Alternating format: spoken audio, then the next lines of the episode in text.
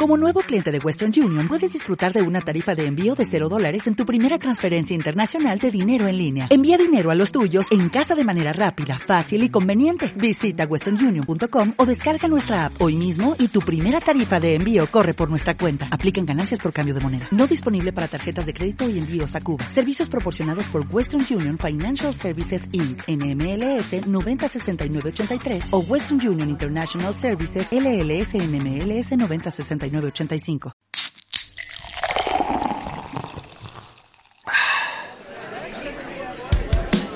Una de calamares. The world is spinning and I'm dizzy staring at the stars. Conversaciones de bar. Un podcast de tapas magazine y cervezas ámbar de charlas bien tiradas. Conducido por Andrés Rodríguez.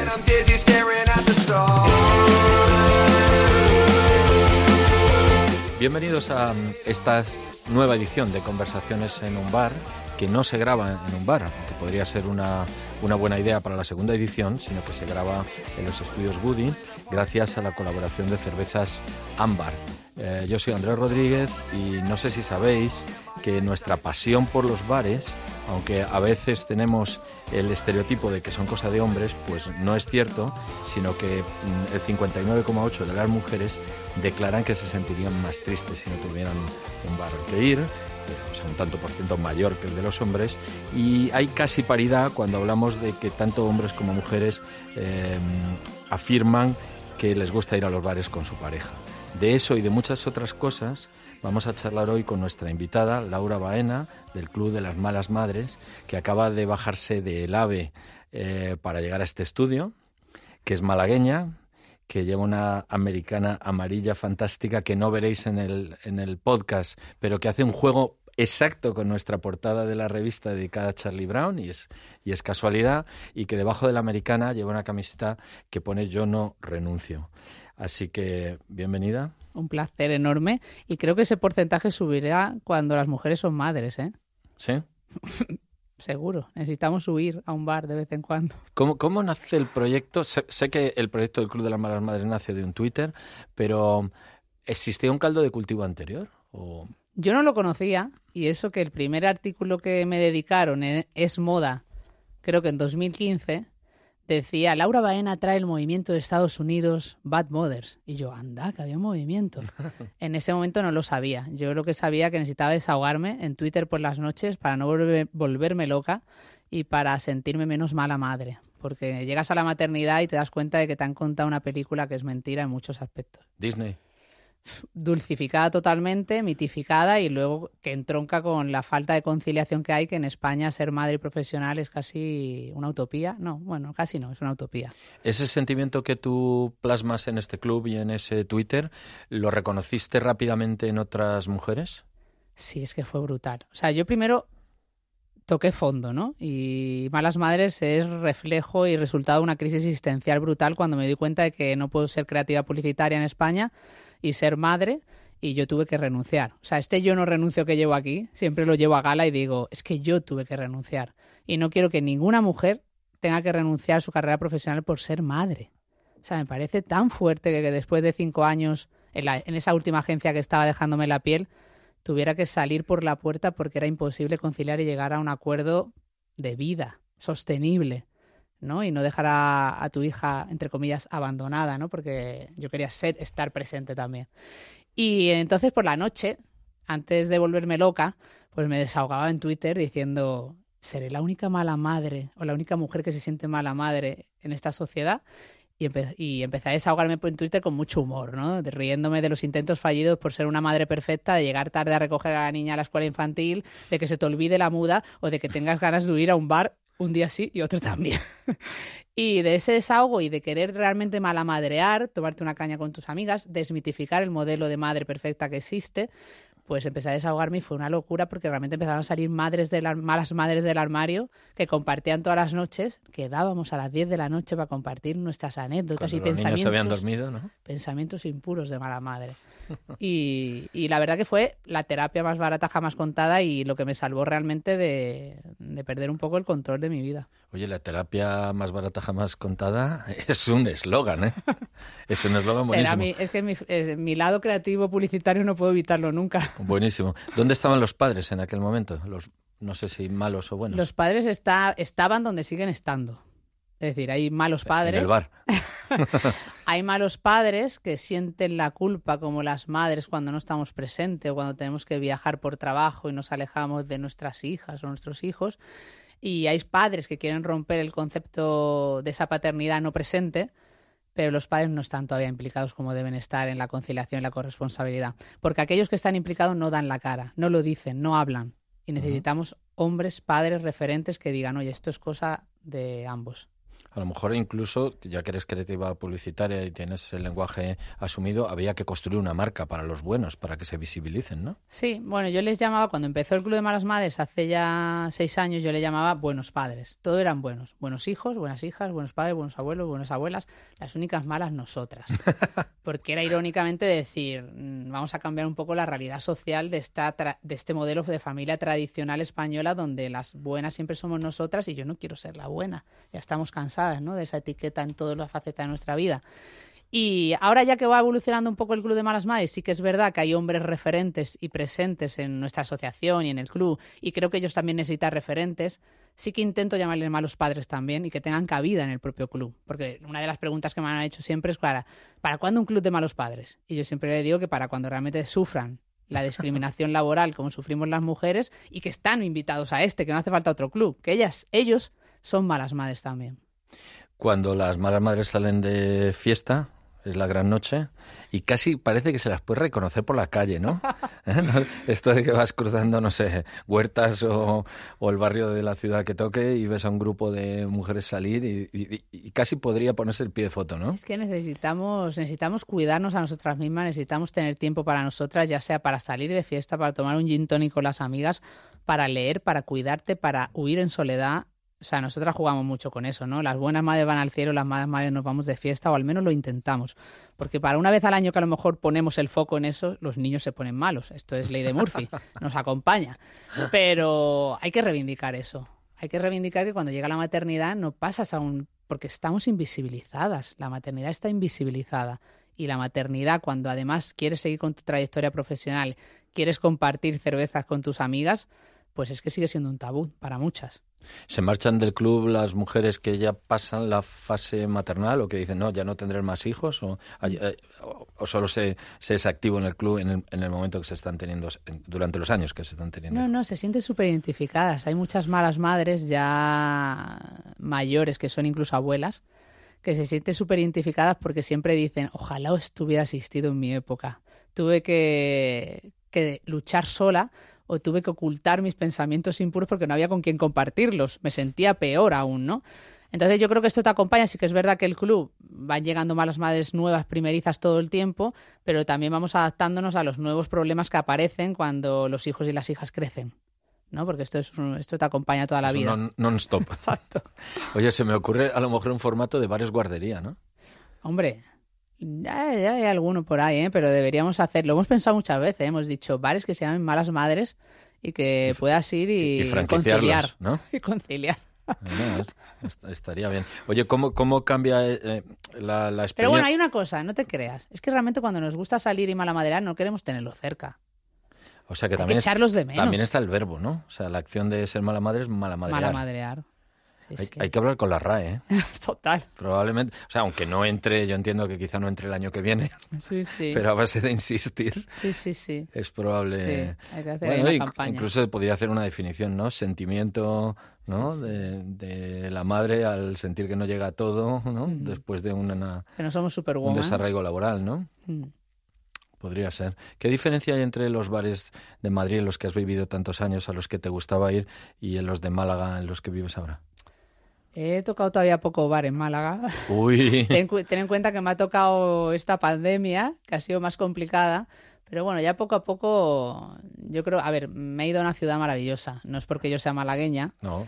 eh, pero después de 18 años en Madrid, ahora me toca echar de menos Madrid, es curioso, ¿eh? porque es lo que te decía antes de empezar, que me fui con muchas ganas de Madrid. Yo creo que también eh, llegó un momento que ya te necesitaba cortar esta etapa de, de este ruido imparable de Madrid, de estar en una rueda que es como que nunca eres capaz de parar y gira y gira y gira. Y que va muy rápido, sí. Sí, y la distancia de estar en Málaga me permite de- decir más que no, me permite el seleccionar más las cosas en las que estoy y, y es muy buena, ¿no? Y sobre todo es que Málaga es una ciudad que tiene unas posibilidades increíbles, ¿no? Entonces, pero bueno, la parte de los bares tengo que todavía me toca me toca to- salir más. ¿Ahora te dedicas eh, solo al club? O, o de lleno al club? Sí, de hace ya muchos años, desde que me... Realmente yo dejé la agencia de publicidad eh, eh, a primeros de 2014 y sin ningún plan. O sea, yo renuncié porque era insostenible mi vida y aparte es muy gracioso porque yo creo que todos los creativos cuando de repente dejamos la publicidad es como, ahora voy a vivir un año sabático. Que no sé Parece la cómo- profesión que primero elige el año sabático, Que- la de creativo publicitario. que creo que realmente es como, pero un creativo siempre está haciendo cosas, quiero decir, al revés, lo que pasó es que le dedicaba más tiempo a ese Twitter y empezó a convertirse en un proyecto de vida. Y empezaron a llegar proyectos y empezaron a llegar ideas y propuestas y fue como de repente, uf, y para nada un año sabático, al revés, explosionó muy rápido y al año así pues me planteé decir, ¿qué hago con todo esto? Y empezar a hacer equipo, a hacer proyectos con marcas que nos han acompañado, siempre con un propósito de ayudar a las malas madres, seguramente porque vengo del mundo de la publicidad y de la comunicación y estaba desencantada del mundo de la comunicación, de hacer cosas que no fueran con valores y con la filosofía que yo quería, pues tenemos proyectos muy chulos y luego esa lucha social a través de la asociación Yo no renuncio por la conciliación, que cada vez más grande, que ya tenemos una plataforma, que tenemos socias, que tenemos proyectos y que esto es muy grande. Somos 12 en el equipo, pero muchos colaboradores externos y un proyecto que tiene mm, una potencia brutal y que a veces hay que como parar porque se me va.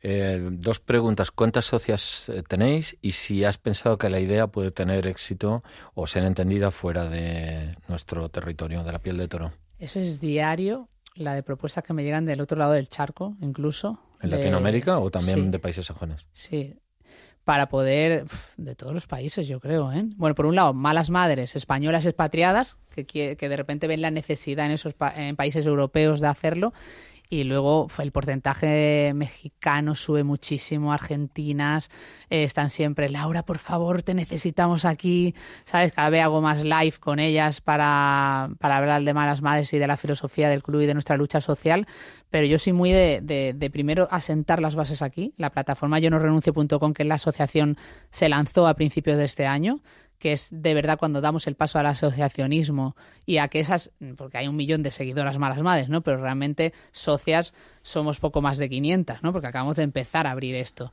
Eh, yo quiero construir aquí Asociense. y, ¿No? y que esto crezca y que realmente tengamos muchas más socias y podamos crecer y luego ya pues entonces ir viendo el camino. Em, ¿Recuerdas de pequeña ir a los bares con, los- con tus padres? ¿Que, ¿Tienes algún recuerdo de aquello? Sí, bueno, bueno. A ver, mi madre es una madre que renunció también, como muchas de, su generación, que luego de mayor se ha arrepentido de haber renunciado a su vida. Porque realmente al final no se renunciaba solo, antes no se renunciaba a la carrera profesional, se renunciaba a la vida. Y priorizabas a tus hijas por encima, ¿no? Mi padre trabajaba muchísimo, autónomo y trabajador incansable, que para mí es mm, pues una de mis, de mi, uno, bueno, mi mayor referente.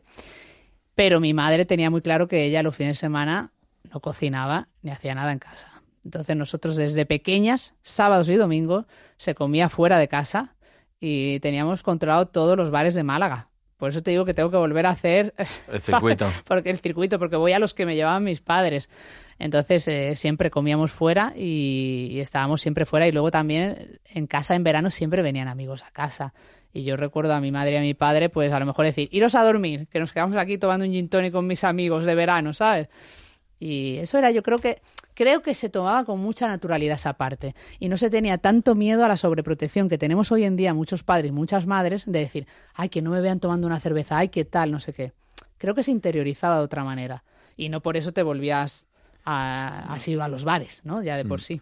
tam- también puede ser que los padres eh, de ahora es- protejamos demasiado a los hijos. Sí, hoy justo, mira, hoy justo tenía una conversación con Carmen Posadas y hablábamos... Demasiado o más que antes, Sí, quería decir. y hablábamos de eso, ¿no? Hablábamos del límite entre, eh, entre sobre... Y ella decía algo muy interesante, ¿no? Ella decía que a lo mejor los padres de antes se pasaron de autoritarismo, ¿no? Y de poco respeto o empatía con los niños y las niñas y era como todo hasta aquí, punto. Y nosotros somos la generación, nosotras somos la generación que va en contra de eso y que a lo mejor no estamos pasando la línea de la sobreprotección. También va unido a una cosa que me preocupa mucho, que es que hay tal falta de conciliación, tenemos tan poco tiempo para educar y para criar a nuestros hijos y nuestras hijas, falta tanta corresponsabilidad social que la falta de tiempo muchas veces nos hace actuar de una manera que a lo mejor no queremos, pero le sobreprotegemos y no ponemos los límites a lo mejor quisiéramos, ¿no? Entonces ahí hay un equilibrio difícil entre el tiempo de calidad o el tiempo que tenemos. El, el avance en la conciliación, eh, ¿de qué depende? Depende del- de, de que las madres y los padres empujen, depende del estado de la economía, depende de quienes nos gobiernan. Vamos lentos. Depende de, de todo. Depende de un compromiso social y una voluntad política. Depende de la educación, de cambiar los roles tradicionales y de que se entienda que esto es una implicación tanto de las mujeres como de los hombres, de las instituciones, de las empresas. Y si el cambio no viene global, nosotros de la asociación necesitamos un pacto de Estado por la conciliación y que esto sea transversal, porque nosotras porque se pueden ampliar los permisos parentales y se puede de repente encontrar esos permisos igualitarios e intransferibles por lo que también abogamos, pero si eso no va acompañado de una revisión del modelo laboral actual y seguimos atascados en esa cultura del presencialismo laboral de calentar la silla, no avanzamos. Y a mí me preocupa mucho porque venimos de un año en el que hemos demostrado que se puede digitalizar, que se puede teletrabajar, que el teletrabajo puede ser una herramienta buena acompañada de otras medidas de conciliación, porque no creemos en el teletrabajo pres- 100%, porque invisibilizaría más aún a la mujer en casa. Pero si realmente entendemos la flexibilidad laboral, el compartir las jornadas y el entender que la vida tiene que tener otros usos del tiempo, que tenemos que tener tiempo para ir a los bares, que tenemos que tener tiempo para disfrutar y para hacer vida más allá del trabajo, si no entendemos eso es que vamos hacia una sociedad sin futuro. Es que la tasa de fecundidad está en los años 40. Estamos en la cola de Europa y no nos damos cuenta Estamos porque con Japón, ¿no? Sí, En- probablemente en, en Sí, sí, sí, respecto a la porque el tasa gobierno, ¿no? el gobierno se centra en ver la oportunidad en el envejecimiento de la población. Pues no, porque en el estudio de las invisibles que hicimos el año pasado a 100.000 mujeres, 7 de cada 10 mujeres tendría más hijos e hijas si realmente contara con medidas de conciliación. Esto también va unido a la precariedad laboral. Las mujeres, mm, la situación económica de las mujeres, pues es la que es y eso también hay que atajarlo, ¿no? Pero bueno. ¿Se te acerca algún partido político para mm, eh, proponerte entrar bajo su paraguas? No, no estoy hablando de afiliados o candidaturas, sino eh, coger el movimiento bajo su paraguas. Directamente no, pero indirectamente sí. Quiero decir, pero es que nosotras, eh, yo llevo luchando todos estos años porque Malas Madres no tenga un color político, ni, ni sea partidista. Esto es una lucha política, evidentemente, porque lo público, lo privado tiene que ser público y lo, y lo que lo que está en casa tiene que ser político, porque realmente el cuidado de los hijos y de las hijas no es algo que te tenga que solucionar en tu casa, se tiene que solucionar en la sociedad. Y en ese sentido nosotros nos sentamos con todos los partidos políticos, estamos en los programas electorales, proponemos medidas, estamos en el Congreso, eh, estamos trabajando de la mano del Gobierno, ahora en la mesa asesora para los cuidados con el Ministerio de Igualdad, estamos trabajando con la Consejería de Igualdad de Andalucía, con la Consejería de la Comunidad de Madrid, con el Ayuntamiento de Madrid en planes de y campañas de corresponsabilidad. Estamos de lleno en el activismo social y político, pero siempre, siempre con nuestra visión y siendo independientes. Hemos estado charlando con Laura Baena, unas conversaciones en un bar que no se graban en un bar. Yo una de las cosas que he aprendido, como dice un amigo mío, es que Twitter lo, car- lo carga el diablo. Y el día que empezaste con el Twitter diciendo que te sentías como una mala madre, no te diste cuenta que, que había cambiado tu vida y que ahora lo que hace falta es que además de 500 asociadas y asociados, imagino, pues haya muchos más, ¿no? Para que eh, el movimiento crezca y, y se empuje. Así que si os encontráis a una mujer con una camiseta que pone yo no renuncio en un bar en Málaga o en otra ciudad, ¿eh? pues la podéis decir que la habéis escuchado en este podcast, invitarla a una ámbar o, mm, o- o preguntarle cómo ha cambiado su vida con sus tres hijas ¿eh? Y, eh, al frente de, de este movimiento. O sea que gracias por venir, Laura. Muchas gracias a ti y ojalá que mis hijas no tengan que renunciar, puedan elegir. Y que las podamos entrevistar. Ojalá.